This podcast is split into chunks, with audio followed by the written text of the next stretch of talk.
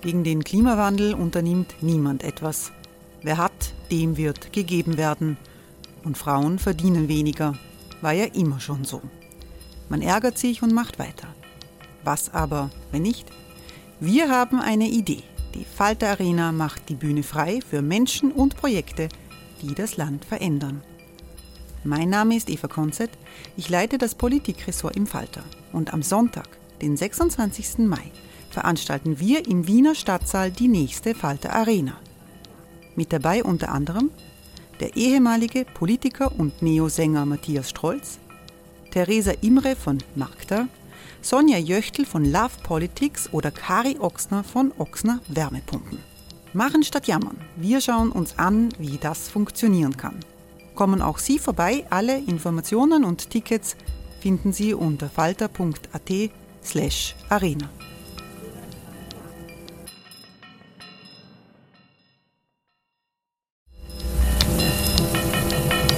Falter-Podcasts werden durch Werbung unterstützt. Das hilft bei der Finanzierung unseres journalistischen Angebots. Die Erderhitzung ist kein Gefühl, aber mit vielen Gefühlen verbunden. Sorgen etwa oder Angst. Eine Veranstaltung gegen diese Ohnmacht ist Tipping Time, eine Klimakonferenz der Zivilgesellschaft. Von 9.5. bis 11.5. findet Tipping Time in Kooperation von Globe Art, Solektiv und Tangente St. Pölten statt und lädt ein zu Diskurs, Diskussionen und Workshops mit namhaften Vortragenden wie Nikolai Schulz und Friederike Otto. Weitere Informationen finden Sie auf www.tangentesanktpölten.at.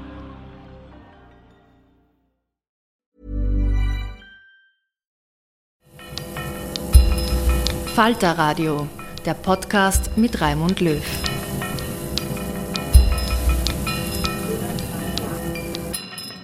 Sehr herzlich willkommen, meine Damen und Herren, im Falter Radio.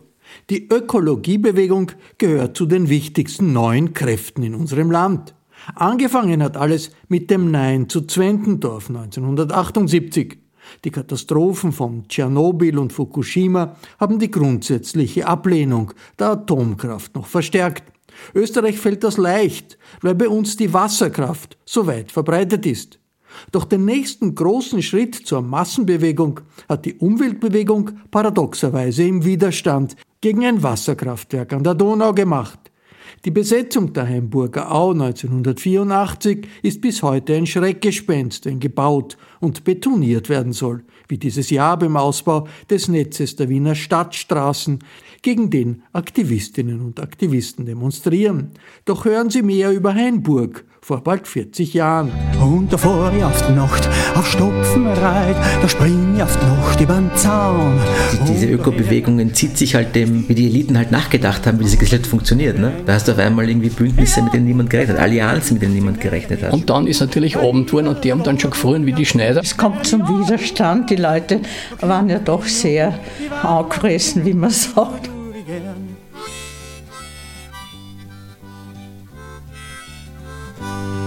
Und da leg ich mich unter einen Weiderbaum und ich mach mir in Schnee Gruben. Liebe Hörerinnen, liebe Hörer, Sophia Ruth und ich, Julia Wittuch, begrüßen Sie bei unserer dreiteiligen Podcast-Reihe über die Anfänge der österreichischen Umweltbewegung ab den 1970er Jahren. In der heutigen zweiten Folge beschäftigen wir uns mit der Besetzung der Hainburger Au 1984. Wir treffen Annemarie Höferle, heute 83 Jahre alt, deren Bauernhaus damals zur informellen Besetzungszentrale avancierte, sowie Ottmar Karas, der an der Pressekonferenz der Tiere teilnahm. Wolfgang Peckny erzählt uns, wie er die Lagerlogistik in der winterlichen Au mit aufgebaut hat. Zum Abschluss sprechen wir mit Dr. Martin Schmidt von der BOKU Wien, der seine Überlegungen zur zivilen Umweltbewegung aus Sicht eines Umwelthistorikers mit uns teilt. Einige Jahre nach der Verhinderung des Kernkraftwerks Zwentendorf entzündeten sich 1984 an der Streitfrage um den Bau eines Kraftwerks erneut Proteste. Das Donaukraftwerk Hamburg sollte die Kraftwerkskette an der österreichischen Donau schließen. Im Zuge der Industrialisierung, die nach dem Zweiten Weltkrieg stattfand, wurde die gesamte Donau in Österreich ab 1952 bis auf zwei Donauabschnitte mit Kraftwerken und Staustufen verbaut. Anfang der 1980er Jahre gibt es an der Donau also nur noch zwei freie Fließstrecken, in der Wachau und in den Donauauen östlich von Wien. Die Donauauen waren zu dieser Zeit schon durch ein internationales Übereinkommen geschützt, die Ramsar Konvention zum Schutz von Feuchtgebieten. Trotzdem plante die DOKW, die österreichische Donaukraftwerke AG, unter der Regierung Fred Sinowatz den Bau eines weiteren Kraftwerks in den Auwäldern von Hamburg. Nach 13 Jahren SPÖ-Alleinregierung bildete nach der Nationalratswahl 83 eine SPÖ-FPÖ-Koalition die Regierung. Aus ihrer Sicht sollte das Kraftwerk Arbeitsplätze schaffen und Energiesicherheit gewährleisten. Das geplante Kraftwerk würde, so Ingenieur Josef Kobilker, Vorstandsmitglied der Donaukraftwerke AG, nur 500 Hektar Auwald beanspruchen.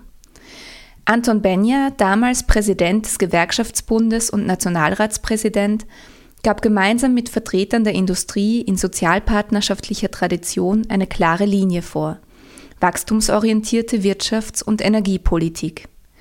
Er bezeichnete die damals schon unter Schutz stehende Au als verschönerungswürdiges Dickicht. Doch einige Menschen in der Bevölkerung sahen das anders. Nicht nur der Umgang mit Natur erzürnte sie, auch die Art der Politik.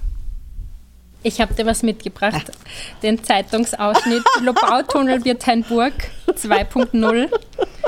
Und da gibt es die Ankündigung von jungen ähm, Aktivistinnen, super, super. um Klimaaktivisten und Aktivistinnen, dass sie besetzen wollen, also dass sie die Lobau besetzen, super. falls wirklich Na, gebaut sicher. werden soll, falls sie wirklich anfangen zu bauen. Da wollten wir dich fragen, was du davon hältst.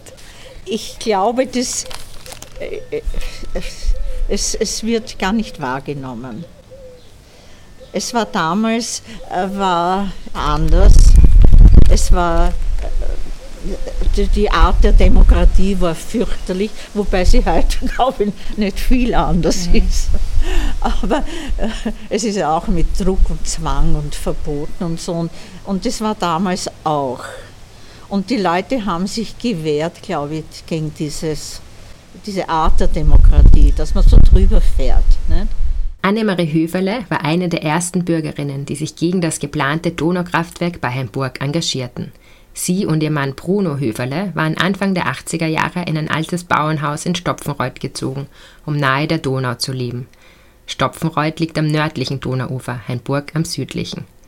Der Auwald, der für das Kraftwerk gerodet werden sollte, liegt direkt neben der Ortschaft Stopfenreuth. Dank dieser strategisch günstigen Lage wurde das Haus des Ehepaars Höferle zur informellen Zentrale der Aubesetzung dass sich ein guter Teil der lokalen Bevölkerung 1984 so stark mit der Aubesetzung solidarisierte, war einigen sehr engagierten Bürgerinnen, unter ihnen vielen Frauen, zu verdanken. Zwei sehr wichtige, aber bis jetzt wenig öffentlich gewürdigte Personen, die in der ersten Phase der Proteste gegen das Kraftwerk Hamburg aktiv waren, sind Valerie Fasching und Silvia Leitgeb. Die Hamburgerin Valerie Fasching erfuhr im Mai 1979, dass die DOKW ein Kraftwerk in den Auwäldern von Hamburg plant. 1980 gründete sie mit anderen besorgten BürgerInnen die Bürgerinitiative gegen das DOKW Hamburg. Diese Bürgerinitiative stand jeden Samstag am Hamburger Wochenmarkt, um Unterschriften zu sammeln. Kaum jemand aber traute sich in der Öffentlichkeit zu unterschreiben. Valerie Fasching gab nicht auf, sondern ging gemeinsam mit einer Freundin in Hamburg von Tür zu Tür, um Unterschriften zu sammeln und zu zeigen, dass eine qualifizierte Mehrheit der HamburgerInnen gegen das Kraftwerk ist. Die Machfelder Rauchfangkehrermeisterin Silvia Leitgeb hat von Anfang an die lokale Bevölkerung über das Kraftwerk informiert und dagegen mobilisiert.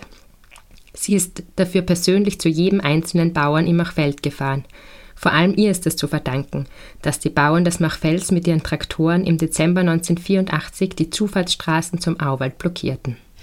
Annemarie Höferle erinnert sich noch gut an diese Anfangsphase. Im Zuge der lokal entstandenen Bürgerinitiative wird auch der WWF Österreich auf die Donauauen aufmerksam und startet 83 eine eigene Kampagne unter dem Slogan Rettet die Auen.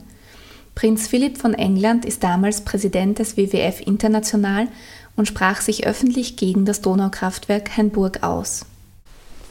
Wir sind jetzt im Haus von der Annemarie Höferle in der Ortschaft Stopfenreuth, direkt an der Stopfenreuther Au oder Hamburger Au, die bekannt geworden ist durch die Aubesetzung 1984. Und die Annemarie war eigentlich von Anfang an an den Protesten beteiligt. Wir sitzen jetzt in einem Kämmerchen, das sie 84er Kämmerchen nennt, in ihrem Haus. Wie wir begonnen haben, also wir, das waren verschiedene äh, Interessenten, die sich gegen das Kraftwerk halt äh, stark gemacht haben. Und vor allem die Frau Leitgeb, die Silvia Leitgeb, die war eine der, der ganz großen Kämpferinnen und, und zum Glück eine liebe Freundin auch. Ne? Und die hat, es hat sich abgezeichnet, dass da was äh, passieren wird, weil wir haben schon Unterschriften gesammelt und Briefe geschrieben an den Philipp, an Prinz Philipp, nicht den WWF-Präsidenten und so. Und äh, haben wir dann gesehen, äh, also das wird, es kommt zum Widerstand. Die Leute waren ja doch sehr äh, angefressen, wie man sagt. Und nämlich diese Sinnlosigkeit dieses Riesenkraftwerkes. Weil die Donau war, ist ja verstaut in Österreich bis zu 80 Prozent, außer die Wachau und, und da herunten die freie Fließstrecke. Und äh, da haben wir, und da haben wir dann äh, gesucht, wenn es äh, zur Besetzung kommt, wo, es, wo man sich versammeln kann, wo man plaudern kann, wo es auch Telefonanschluss gibt ne? und wo man auch eine gewisse Verpflegung aufbauen kann für den ersten Moment halt. Ne? Und da haben wir ihm dann den, diesen Kuhstall äh, vermietet an den WWF, äh, weil äh, drüber der Donau, Hamburg, wären auch welche bereit gewesen, Häuser zu vermieten oder was. Aber wir haben gewusst, wenn es kritisch wird und die Brücke abgesperrt wird, ist die Au ohne Schutz. Also das ist, dann hat man keine Verbindung mehr. Und dafür also haben wir das dann doch einem symbolischen Preis von 200 Schilling an den WWF vermietet. Ne? Mit Telefonbenutzung. Ne? Und dafür ist dieses Zimmer da. Da sind dann die Leute gesessen, da wurde äh, beratschlagt, es wurde geraucht. Am 1. Juli 1983 wurden im Rahmen einer Pressekonferenz im Städtchen Hamburg die von der Bürgerinitiative gesammelten Unterschriften dem Bürgermeister übergeben. Die Mehrheit der wahlberechtigten HainburgerInnen hatte gegen das Kraftwerk unterschrieben. Der Bürgermeister zog die Zustimmung der Gemeinde zum Bau jedoch nicht zurück. Doch die Lokalbevölkerung gab noch lange nicht auf. Es ging um mehr als nur ein Kraftwerk. Für viele ortsansässige Menschen gehörte der Auwald zu ihrem Zuhause, das sie bewahren wollten. Die Donau und ihre Flussauen waren ein untrennbarer Teil davon. Annemarie Höferle erzählt uns, was die Donau für sie bedeutet. Die Donau war und ist unsere große Liebe. Also der Gatte, wir sind äh, von, von Jugend an, wie wir uns kennengelernt haben, ich habe ihm die Berge gezeigt, er hat mir die Donau gezeigt und es ist, man muss es erleben.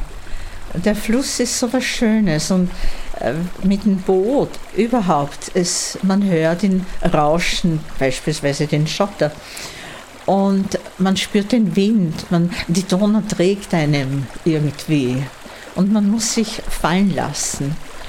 Und die Au ist äh, ja ein Urwald und man kann so viel erleben.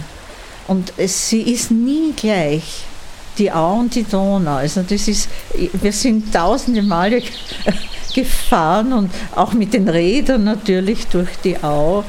Und es ist immer anders. Es ist einfach Leben. Es, es verändert sich. Es, es dort wegräumen auch Schotterbänke oder was. Nicht? Es, es, die Donau ist ein wilder Fluss. Gott sei Dank noch das letzte Stückel. Nicht? Und, und wir haben sehr, sehr viele Paddelfreunde. Und wenn die nach Wien, nach dem Kraftwerk Freudenau in die Donau einsteigen, dann sagen sie immer, willkommen Paradies. Obwohl der WWF Österreich mit der Kampagne Rettet die Auen zu einem wichtigen Träger des Widerstands gegen das geplante Kraftwerk geworden ist, schaffte das Thema den Sprung ins Zentrum der medialen Aufmerksamkeit noch nicht ganz. Das änderte sich erst durch die sogenannte Pressekonferenz der Tiere 84. Gerald Heiligenbrunner, damals Leiter des Alternativreferats der österreichischen Hochschülerschaft, und der Journalist Günther Nenning riefen ein Volksbegehren ins Leben, das die Erhaltung der Au und die Errichtung eines Nationalparks forderte. Sie gewannen den umstrittenen Nobelpreisträger Konrad Lorenz, damals 81 Jahre alt, als Unterstützer, weswegen sich der Name Konrad Lorenz Volksbegehren einbürgerte. Am 7. Mai 1984 fand im Wiener Presseclub Concordia die sogenannte Pressekonferenz der Tiere statt. Prominente Persönlichkeiten aus Politik und Kultur traten bei der Pressekonferenz auf, und zwar kostümiert als Tiere der Au. Unter ihnen war Günther Nenning selbst als Rothirsch, Frieda Meissner-Blau als Laufkäfer, der Biologe und Aktivist Bernd Lötsch als Purpurreiher der Schriftsteller Peter Torini als Rotbauchunke und Ottmar Karas von der jungen ÖVP als Kormoran. Wie es zu der Einteilung der Tiere kam und was unmittelbar nach der Pressekonferenz geschah, erzählt uns Ottmar Karas, heute Abgeordneter zum Europäischen Parlament. Der Kormoran ist mir, glaube ich, zugeteilt worden. Kann nicht mehr genau sagen, weil es war so ziemlich klar, der Auhirsch ist der Nenning.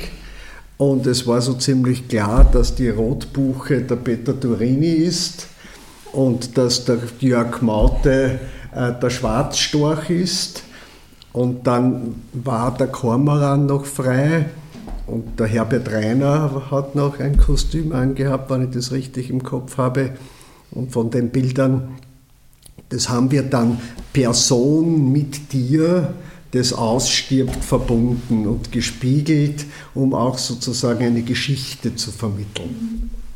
Und wir sind dann bei der Pressekonferenz der Tiere heruntergegangen am Ende und haben, sind in Fiaker eingestiegen. Die Fiaker haben in der Bankgasse gewartet und jedes, jedes Tier sozusagen, jeder, der dem Tier, einem Tier das Gesicht und die Stimme gegeben hat, ist mit einem Notar in einem Fiaker gesessen und wir sind durch Wien gefahren und haben begonnen, Unterschriften zu sammeln für das Volksbegehren. Der Plan ging auf. Die Pressekonferenz der Tiere wurde durch ihre Originalität und ihren Humor zu einem Medienereignis und erzeugte erfolgreich öffentliche Aufmerksamkeit für den Schutz der Donauauen. Die Proponenten des Konrad-Lorenz-Volksbegehren entwickelten sich zu den politischen Sprechern der Bewegung gegen das Kraftwerk Hainburg. Die Planung des Kraftwerks ging unterdessen weiter. Die Liste der rechtlichen Komplikationen rund um den geplanten Kraftwerksbau war lang. Neben dem Verstoß gegen die völkerrechtliche Verpflichtung Österreichs zum Schutz der Donaumacht-Theierauen und gegen das niederösterreichische Naturschutzrecht ging es auch um baurechtliche Fragen und Problematiken bezüglich des Fluss- und Schifffahrtsrechts. All das unterlang einer langwierigen Kontroverse. Auch hier wurde sichtbar, dass es um mehr als nur um ein Kraftwerk ging. Die demokratischen Standards der österreichischen Verwaltung standen auf dem Prüfstand. Doch der Bescheid ging durch. Am 5. Dezember 1984 erteilte der Landwirtschaftsminister Günther Hayden die wasserrechtliche Bewilligung für den Kraftwerksbau. Doch für viele war das nicht akzeptabel. Am 8. Dezember 84, zwei Tage vor Baubeginn, fand ein Sternmarsch in die Stopfenreuther Au statt. Fünf bis 8.000 Menschen nahmen an der als Adventfeier gestalteten Abschlusskundgebung teil. Danach blieben die ersten AktivistInnen in der winterlichen Au. Die Besetzung begann. Das Ziel war klar, den Bau des Kraftwerks zu verhindern. Unter anderem bei Annemarie Höferle in Stopfenreuth wurde die Verpflegung der AubesetzerInnen organisiert. Das Teekochen ist in vollem Gange, das Telefon läutet ständig. Leute kommen und gehen, organisieren, diskutieren, schlafen auf allen Sofas des Hauses, sogar in der Badewanne. Das Haus von Annemarie und Bruno Höferle fungiert als Schaltstelle zwischen verschiedenen Ebenen der Aubesetzung. Informationen, was in den Lagern der winterlichen Au gebraucht wird, werden in ihr Haus getragen und von dort an die Bauern und die unterstützende Bevölkerung des Umlands oder nach Wien weitergeleitet. Und da wurde dann da nebenan, da war es die Selchkammer, da war noch der Riesenkessel von, äh, wenn sie geschlacht haben, nicht, haben sie da das immer gekocht und auch dann geselcht. Nicht? Und da wurden, wurden die ersten Ausspeisungen. Nicht? Und die waren dann in Milchkannen. Nicht? Die Milchkannen sind in St. Pölten im Haus der Geschichte. Nicht? Und die wurden dann in die Lager gebracht. Mit Rädern oder mit Schlitten, weil es hat ja dann auch geschneit. Nicht? Und der Kessel, der ist auch im Landesmuseum in St. Pölten gelandet, wo dein, wo dein Mann, der Bruno, Tee gekocht hat. Wie viele Liter ja. Tee hat er da nochmal gekocht, Annemarie? Das war am 8. Dezember 1984. Und äh, da war, war die Sternwanderung in die Au. Und das war ein ganz ein großes Zeichen äh, von der von den Österreicherinnen und Österreichern. Also äh, das war äh, wirklich sehr bemerkenswert. Und da hat der Gatte hat 1600 Liter äh, Tee gekocht und wir haben den Ort beflaggt, weil wir gewusst haben, es, es, es, wird, es geht los irgendwie. Nicht? Die wollen das unbedingt bauen und unter allen Umständen und auch wenn es unterdrücken und auch wenn es äh, radikaler wird. Und da haben wir Transparente geschrieben, beispielsweise im Kindergarten haben wir ein Transparent gemacht, liebes Christkind, komme bald, rette unseren Auenwald. In den ersten Besetzungstagen nach dem Sternmarsch wurden Zeltlager im Auwald errichtet, Hütten und improvisierte Küchenstände gebaut. Es brannten viele Lagerfeuer. Immer mehr Menschen strömten in die Au. Die österreichische Hochschülerschaft organisierte einen Shuttle-Dienst, der AktivistInnen aber auch Schlafsäcke und Lebensmittel von Wien aus direkt in die Au brachte. Zum Schluss der Besetzung wurden es bis zu 3500 Personen, die in der eiskalten Au ausharrten. An manchen Tagen hatte es bis zu minus 17 Grad. Ab dem ersten Tag der Besetzung gab es Versuche der Gendarmerie, die Aktivisten zu vertreiben. Doch diese leisteten Widerstand. Die Fortsetzung der Rodungsarbeiten und der Exekutivschutz scheiterte. Planning for your next trip? Elevate your travel style with Quince. Quince has all the jet-setting essentials you'll want for your next getaway, like European linen, premium luggage options, buttery soft Italian leather bags, and so much more. And is all priced at 50 to 80% less than similar brands. Plus, Quince only works with factories that use safe and ethical manufacturing practices. Pack your bags with high-quality essentials you'll be wearing for vacations to come with Quince. Go to quince.com slash pack for free shipping and 365-day returns. Manchmal sah man Holzfäller mit Aubesetzern fraternisieren und Tee trinken. Es entstand eine Pattsituation. Eine Phase der gespannten Ruhe folgte. Vor Ort in der Au ist ein heterogener, bunt gemischter Haufen sehr verschiedener Menschen – Studentinnen, Künstler, Bürgerliche, Linke, Konservative. Einige in Tracht, sogar Adelige sind dabei und auch einige Punks. Diese unterschiedlichen Personen hatten auch unterschiedliche Bedeutungszuschreibungen zur Natur der Au. Von Wildnis über Heimat zu biologisch wertvollem Ökosystem war alles dabei. Einigen ging es auch gar nicht um die Au selbst, sondern um den Widerstand gegen die herrschenden Verhältnisse und die Art der Politik, die betrieben wurde. Die Teilnahme der Künstler am Protest war wichtig. Friedensreich Hundertwasser, Arik Brauer, André Heller und andere nahmen mit Haut und Haar an der Besetzung teil. In einem ORF-Fernsehbeitrag vom 19. Dezember 1984 sagte Arik Brauer mit Nachdruck, Jetzt muss man herkommen, jetzt ist es mir vorbei mit dem Dichten und vorbei mit dem Singen. Jetzt muss man da sein und jetzt muss man seinen eigenen Kopf hinhalten. Der Kampf gegen die Umweltverschmutzung wird auf Bundesebene organisiert. Jeder Österreicher erhält ein Schmetterlingsnetz.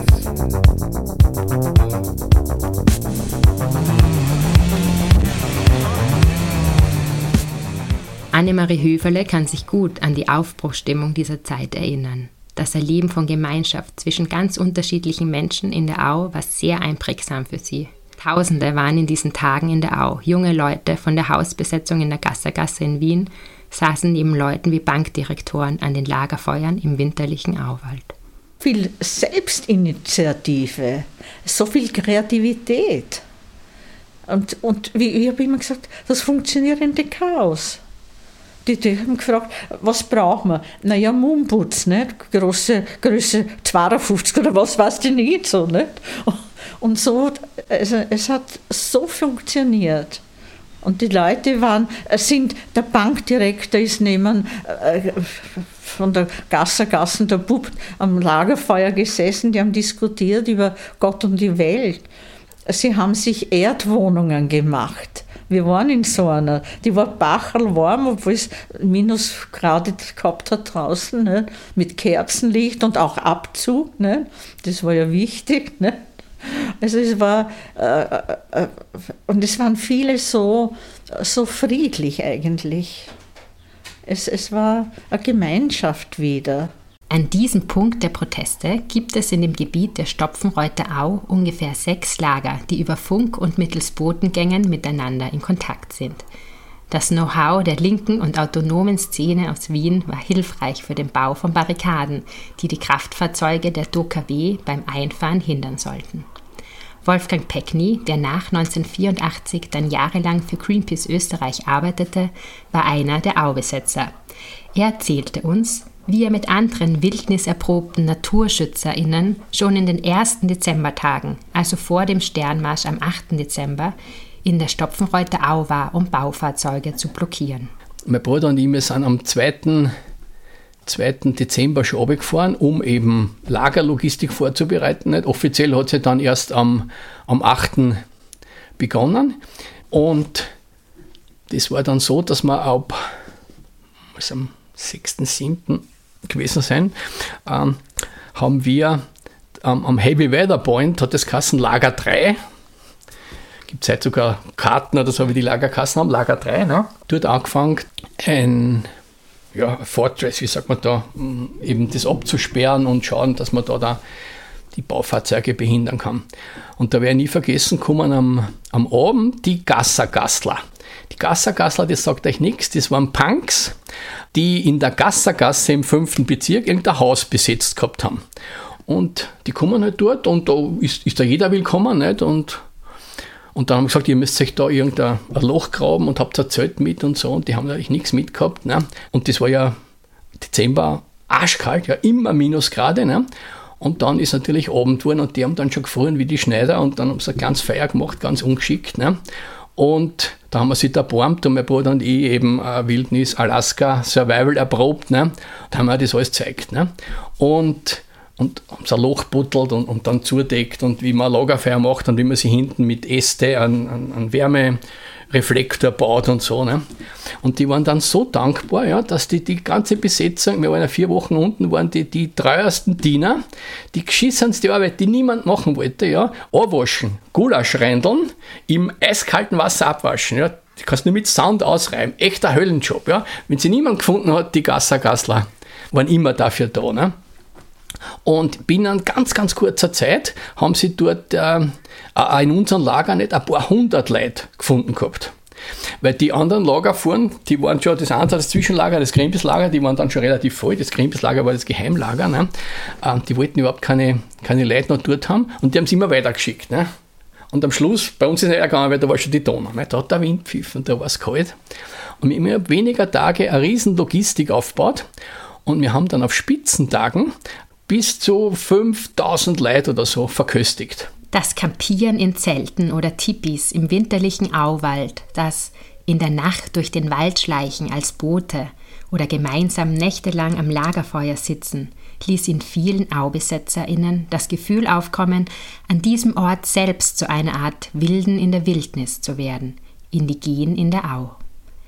In den unmittelbar nach der Aubesetzung erschienenen Büchern und Berichten kommt dieser romantisierende Blick auf die Wildnisau oft zum Vorschein. Einige benutzten sogar das Wort Indianer, um zu beschreiben, wie sie sich selbst in der Au fühlten. Darin enthalten ist auch die Vorstellung, selbst zu einem Teil des Auwaldes zu werden, der mit jedem gefällten Baum an Kraft verliert. Wolfgang Peckny erinnert sich an die Stimmung im Lager Heavy Weather Point vor Ort in der Au. Das ist 30 Meter lange ähm, Böschung, ne, wo nur Lebensmittel hingeschlichtet sind, Kisten, ähm, kann ich, ich kann euch dann zeigen, ja, Berge von, von Fressalien. Ne, und das, das feiert 24 Stunden brennt. Wir haben 24-7 Küche gehabt. Ne, rund um die Uhr und dann eben die, die Wachposten und Wachdienst und dann haben wir in die Bäume so Nester baut. Also wenn unten alle weggerammt sind, nicht, dann kreien welche auf in die Bäume und so und alles, alles vorbereitet gehabt. Und die, die Stimmung einfach fantastisch. Was machst du in der Au, wenn da die Zehen kalt sind? Schreibst ein Lied und auf einmal sind die Zehen ganz warm.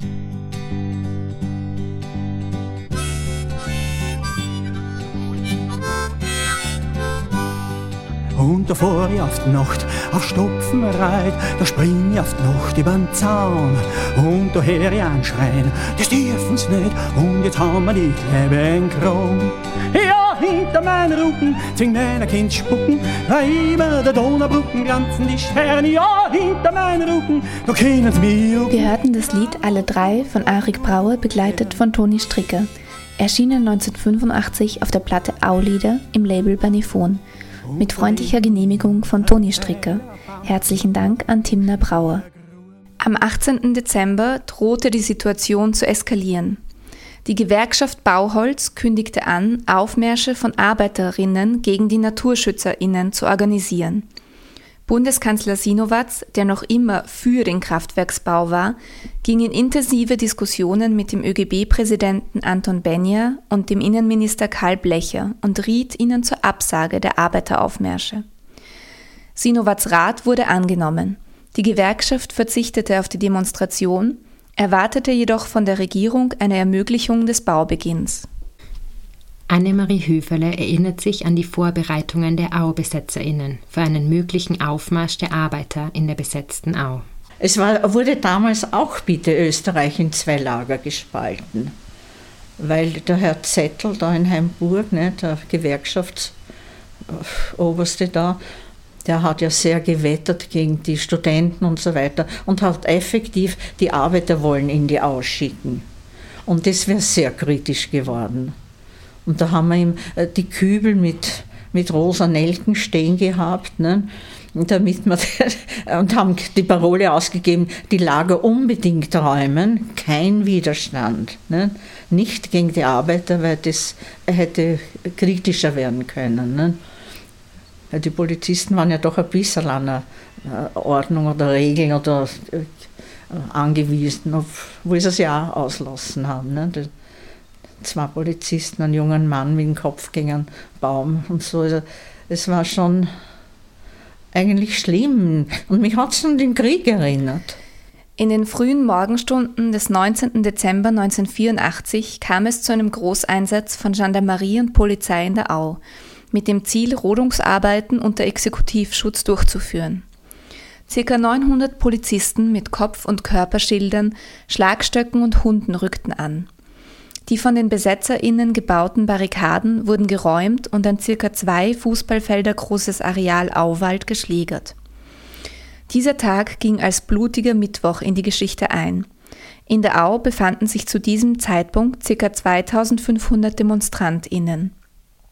Insgesamt zählte man ca. 44 Verletzte. Es gab einige AktivistInnen mit schweren, teils blutenden Kopfverletzungen. Das Vorgehen der Exekutive wurde in einer vor Ort improvisierten Pressekonferenz von AusschützerInnen mit Unverständnis und Bestürzung kommentiert, aber auch später in Regierungskreisen scharf kritisiert. Die Schande von Hainburg titelte die Kronenzeitung danach und machte Hainburg damit endgültig zu einem großen Medienereignis.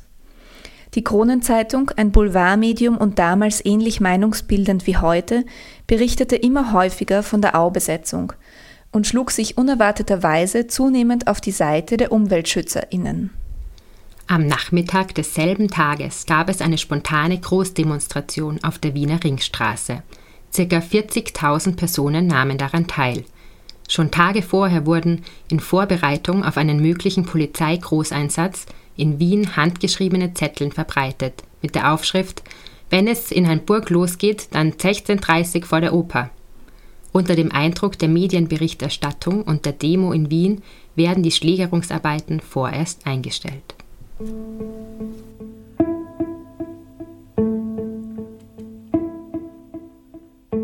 Einen Tag vor den Ausschreitungen der Exekutive in der Au hatte die Regierung begonnen, mit zehn Delegierten aus der Au zu verhandeln.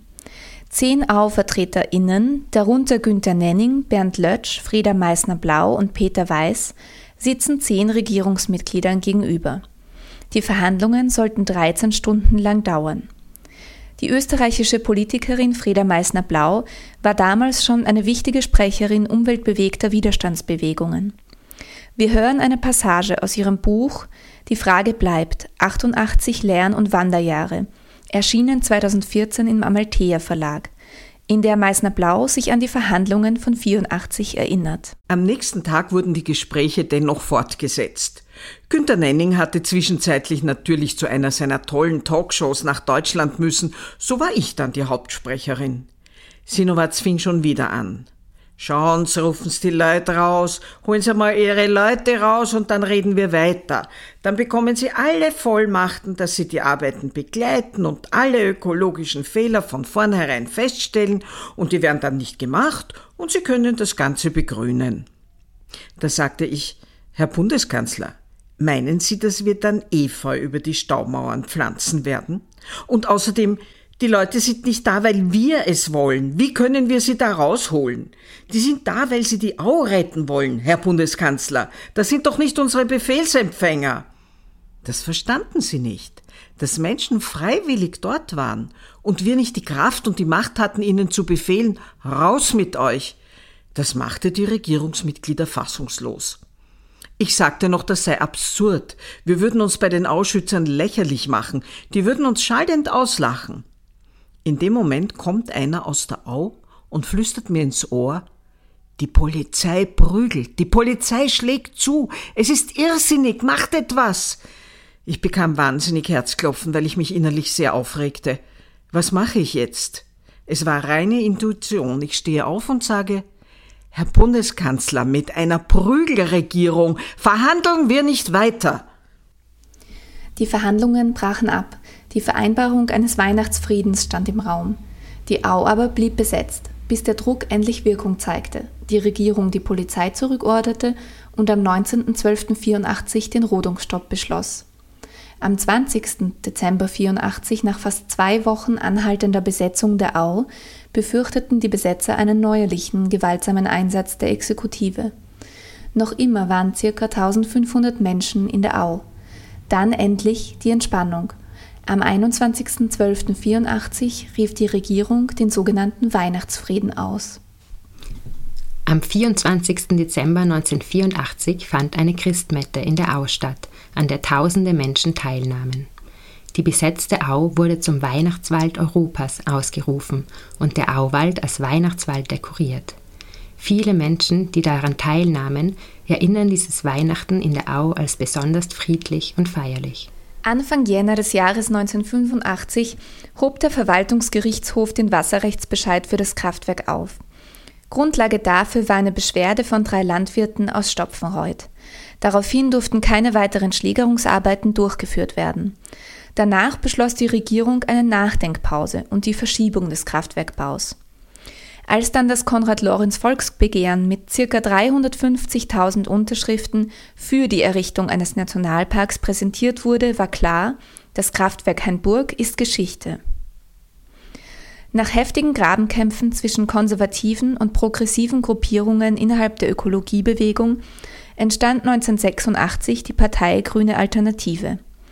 Frieda Meissner-Blau trat als Spitzenkandidatin zur Nationalratswahl 86 an, erreichte 4,8 Prozent und ein Grundmandat in Niederösterreich und zog dadurch mit sieben Männern aus ihrer Partei ins Parlament ein.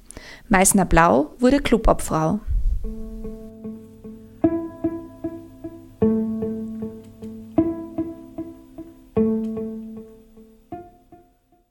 Das Ereignis Hainburg hinterließ noch andere Spuren. Viele Menschen sind für die Themen Umweltschutz und direkte Demokratie sensibilisiert worden und erlebten den aktivistischen Erfolg von Hamburg als wahnsinnig motivierend.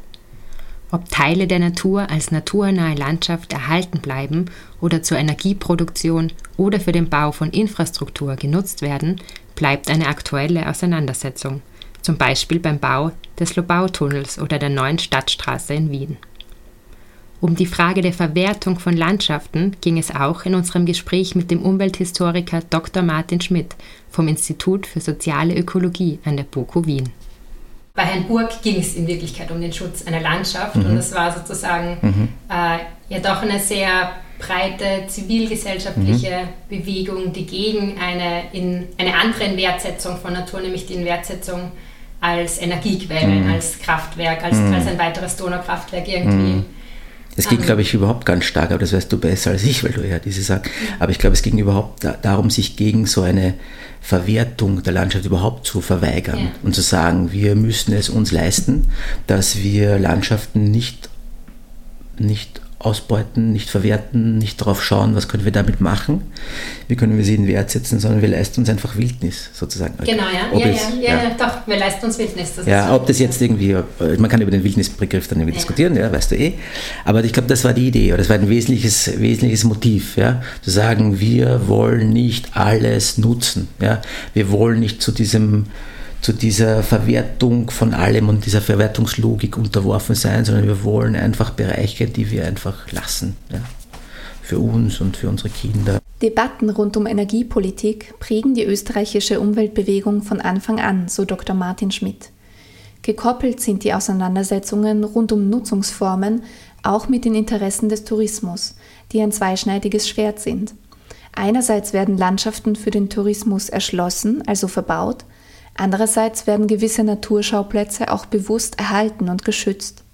Für Österreich spielte Wasser und Wasserkraft eine wichtige Rolle in dieser Debatte, erklärt Dr. Schmidt. Es ist schon auffällig, dass der Umbau des Energiesystems, und zwar lange bevor das ein Thema wird über die Klimakrise, ein ganz wesentlicher Punkt ist, an dem sich die Ökobewegung formiert. das ist einfach ich meine, es gibt in anderen Ländern auch Debatten um Kraftwerke, aber in Österreich ist es halt wirklich besonders speziell, wo die Gesellschaft sozusagen sich noch einmal sozusagen auch anders organisiert und ihre Debatten anders organisiert rund um die Frage von wo kommt, kommt unsere Energie her jetzt und in Zukunft.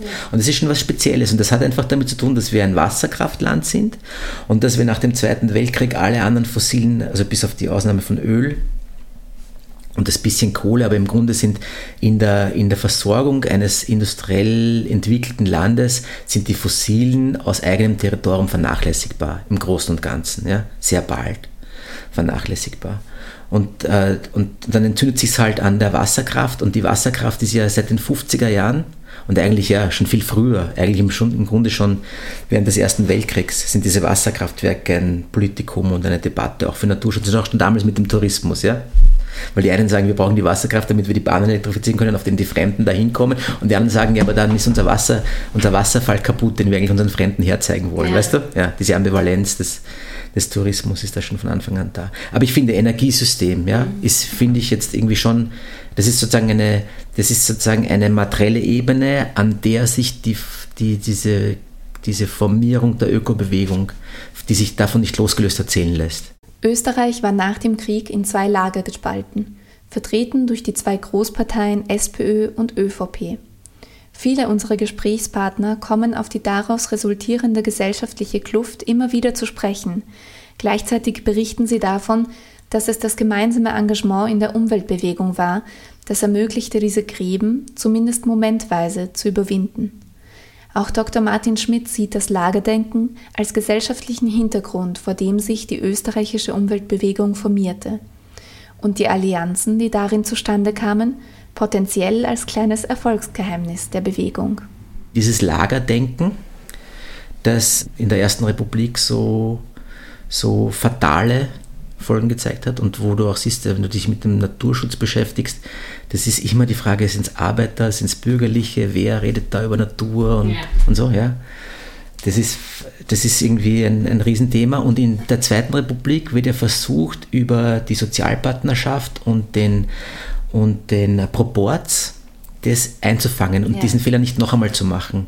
Mit dem Problem, dass man dann in den 70er Jahren merkt, in dieser Sozialpartnerschaft sind die Interessen des Naturschutzes der Natur nicht repräsentiert. Ja?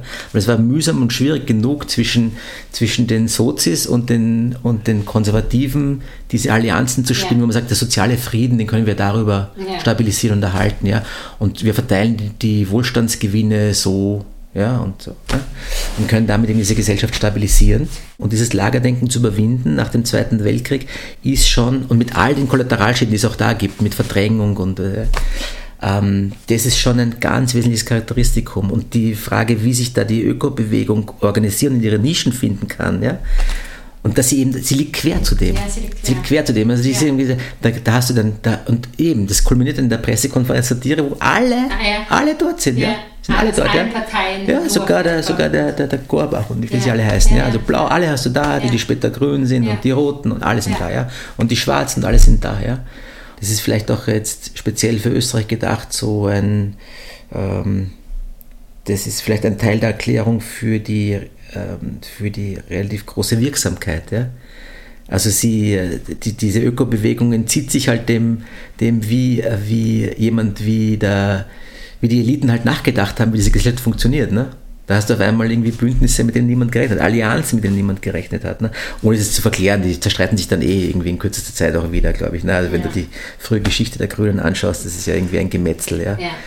Das ist also schon, aber, aber in dieser Phase, wenn du diesen gemeinsamen Feind hast und diesen gemeinsamen Gegner, dann, äh, dann kommen da alle möglichen Allianzen zustande, die undenkbar schienen. Ne? Für die Umweltbewegung war Heinburg ein großer aktivistischer Erfolg.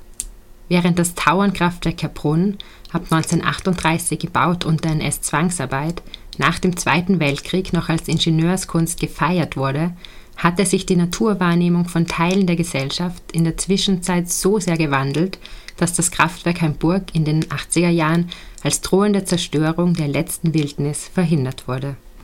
Die Aubesetzung von Hamburg setzte das Thema Umwelt auf die Tagesordnung der österreichischen Politik. Auch innenpolitisch blieb Hainburg nicht folgenlos. Das Image der SPÖ litt nach den Ereignissen vor allem bei jungen Menschen jahrelang. Für viele wurde die SPÖ zur Betoniererpartei. Hainburg markiert eine Zäsur in der Geschichte der Zweiten Republik. Nicht nur wurde die politische Parteilandschaft durch den Einzug der Grünen ins Parlament aufgebrochen, Hainburg war einer der ersten großen Auftritte der modernen Umweltbewegung. Dabei konnten die Interessen der beteiligten Menschen, wie auch schon bei Zwentendorf, gegen Regierungsmeinung und Parlamentsmehrheit durchgesetzt werden. Der Auwald in Österreich jedenfalls war und ist eine umkämpfte Landschaft. Rund um ihre Nutzungsmöglichkeiten und Schutzwürdigkeit entzünden sich bis heute Konflikte.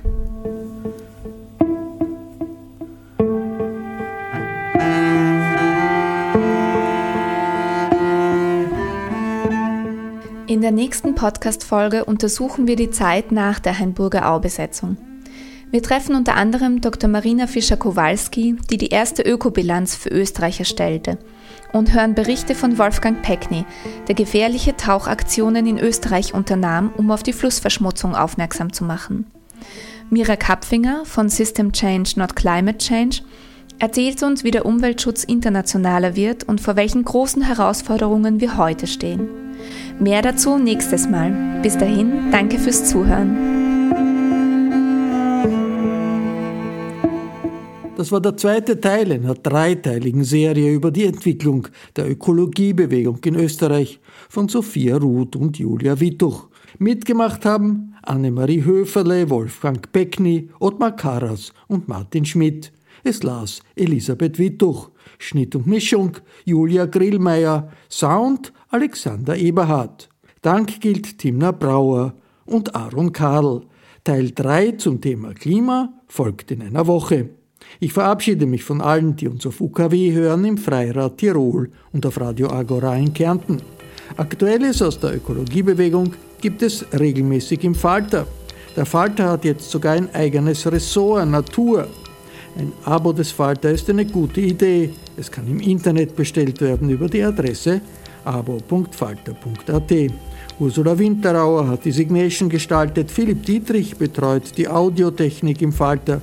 Ich verabschiede mich bis zur nächsten Folge.